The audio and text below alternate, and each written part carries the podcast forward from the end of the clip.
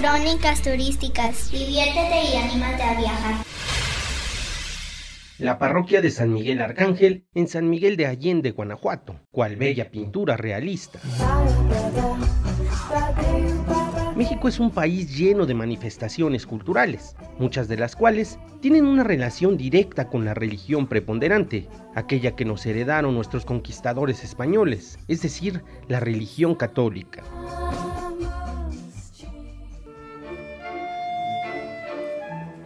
Así, muchos lugares, mucha gente, mucho colorido y sazón tienen una conexión indisoluble con la iglesia y San Miguel de Allende no es la excepción.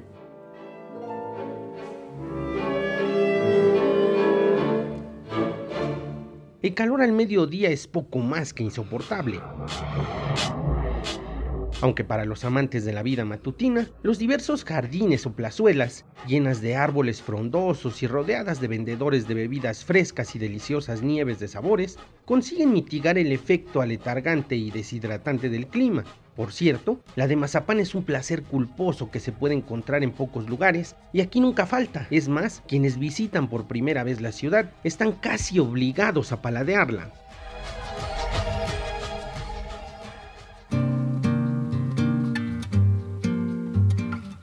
Pero caminar por San Miguel de Allende antes de las 5 de la tarde es para mí una prueba a la que me considero muy poco tolerante. Mi cuerpo no fue hecho para el calor seco de 29 grados centígrados. Prefiero la parsimonia vespertina, donde la luz del sol ya no tiene la misma intensidad y la iluminación artificial permite a los ojos deleitarse con unas tonalidades contrastantes y hermosas, cual pinturas realistas.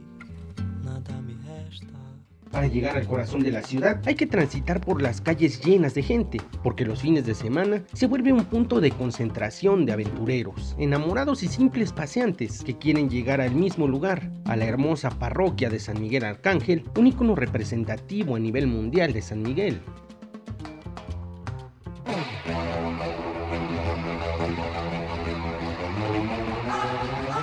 En la calle siempre hay una que otra mojiganga, y para mi suerte, me atravieso en el camino de una boda sanmigueleña, con la banda musical a todo lo que da, familiares e improvisados, que como yo tuvieron la fortuna de estar en el momento y lugar preciso. Bailando al ritmo de las melodías para compartir la felicidad de los novios y por supuesto dos mojigangas, cada una ataviada al estilo de los protagonistas de la boda, parodiando al feliz matrimonio porque en verdad destellan felicidad. Para quienes no están muy familiarizados con estos personajes, las mojigangas son una especie de títeres gigantes, de dos metros o más altos, vestidos de personajes a los que se quiere parodiar, los cuales bailan al ritmo de la música y que se han convertido en una tradición en festejos como bodas, festivales populares y hasta celebraciones religiosas. Por cierto, es otra tradición que nos trajeron los españoles, solo que ellos los llamaron gigantes. Hoy en día, en la Pamplonada se lleva a cabo un desfile de los gigantes.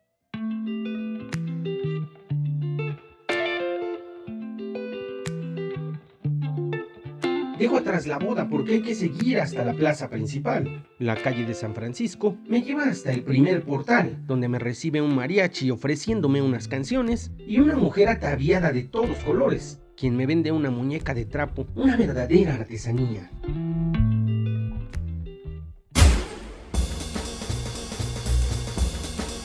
La imagen imponente de la iglesia neogótica atrae la atención, Apenas separada por el jardín y la plaza principal, la parroquia de San Miguel Arcángel luce sus mejores galas, iluminada por un tono dorado, coronado por un azul intenso de un cielo que recién está intentando apagar al astro rey, quien aún da patadas de ahogado y se resiste a descansar para ceder su lugar a las estrellas. Pensar que este palacio sacro, que viéndolo desde su base fuera construido por un albañil de nombre Seferino Gutiérrez, apoyado tan solo por una fotografía de la Catedral de Colonia, suena a historia de esas que terminan con la frase y vivieron felices por el resto de sus vidas. La luz amarilla y las tonalidades rosadas de la cantera, material con el que fue construida, dejan ver unos hermosos destellos dorados con fondo azul, como si fuera una edificación de oro sólido que reacciona a la luz rebotando un halo angelical.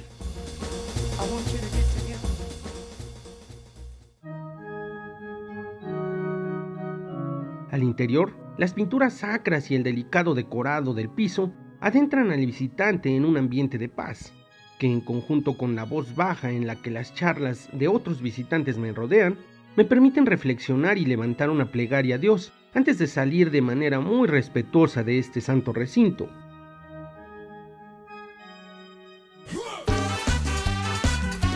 La noche se ha adelantado a mis actividades.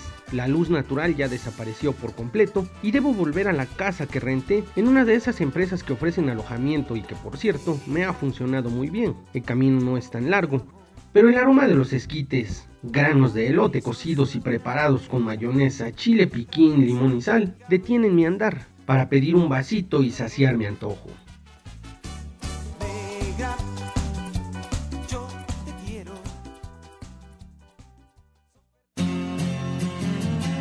Recuerde que viajar es un placer y más cuando se hace en compañía.